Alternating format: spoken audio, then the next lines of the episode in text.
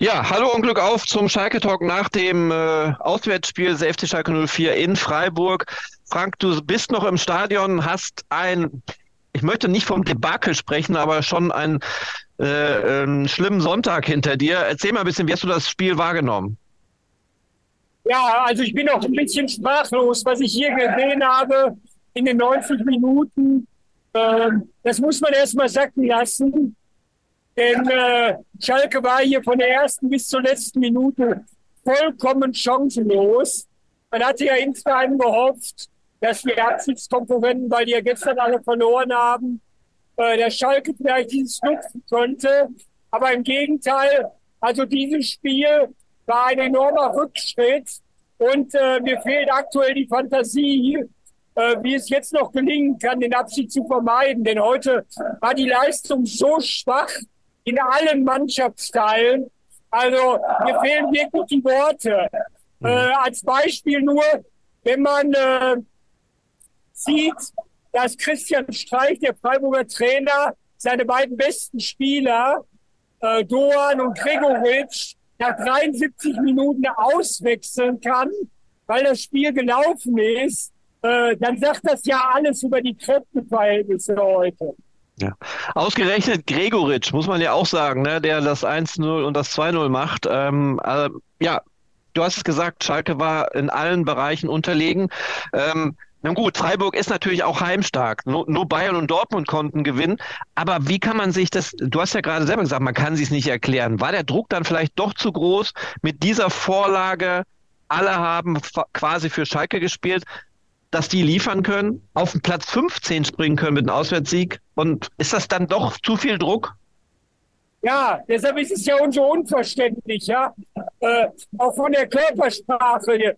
Es kam einfach viel zu wenig. Ich kann mir das auch nicht erklären. Vor allen Dingen, Freiburger Tore zielen ja auch äh, einige Male in der Standardsituation. Jeder weiß, wie Freiburg spielt. Und es wurde den Freiburgern im Mittelfeld viel zu viel Platz gelassen.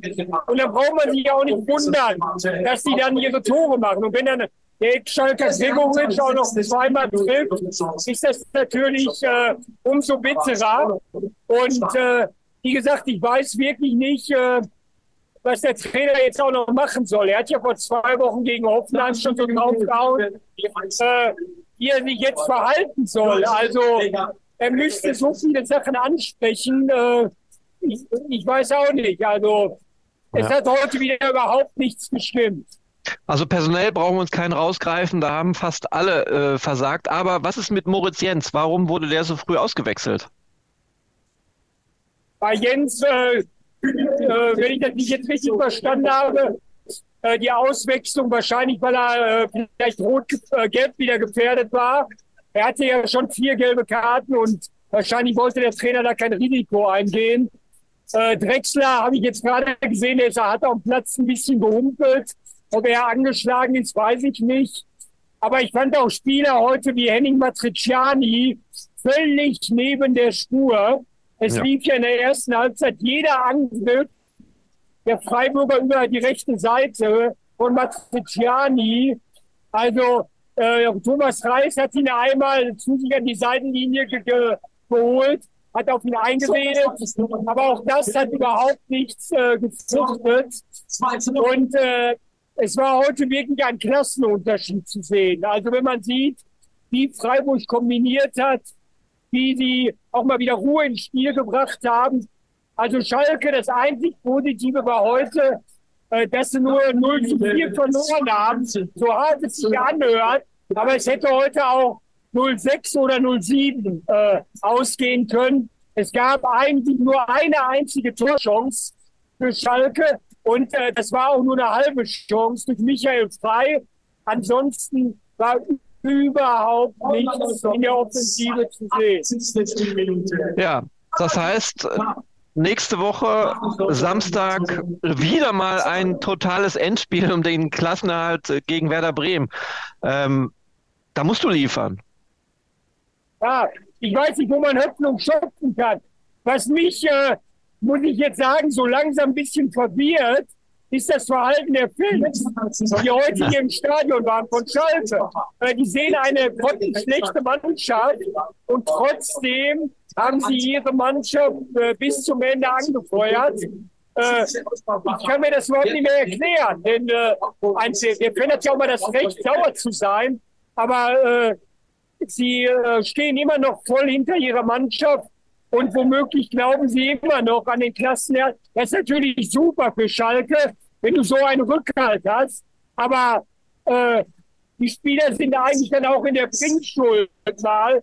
Aber ich habe heute alles, äh, wie gesagt, die haben alles vermissen lassen. Wirklich alles. Ja, also so eine knallharte Ansage von den Fans tat ja schon mal gut. Ne? Wir erinnern uns, da wurde ja mal ordentlich eine Ansage gemacht im Parkstadion und danach fluppte das auch so ein bisschen. Äh, wäre das vielleicht jetzt nochmal ein richtiger Zeitpunkt vor Bremen, sowas vielleicht zu initiieren?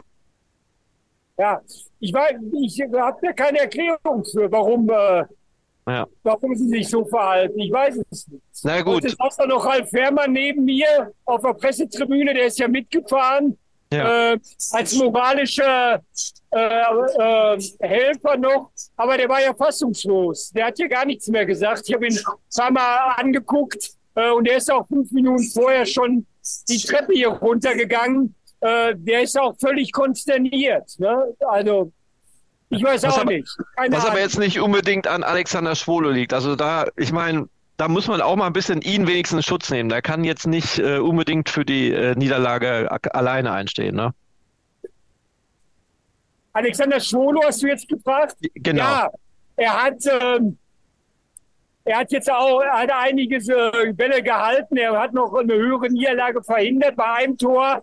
Bei dem dritten sah er auch nicht gut aus. Aber ihm kann man noch die wenigsten Vorwürfe machen. Aber ja. wie gesagt, sonst die ganze Abwehr stimmte nicht. Dani Latzer hat heute auch sehr schwach gespielt.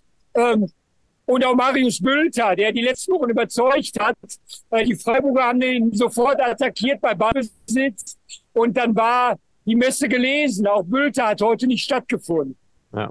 Okay, Frank, äh, wir sind gespannt, was noch äh, passiert in Freiburg. Du gehst ja sicherlich noch zur Pressekonferenz und wirst noch Spielerstimmen sammeln. Ja, Danke genau. für deine Zeit und eine gute Rückreise bis nächste Woche. Ja, alles klar. Dankeschön. Ne?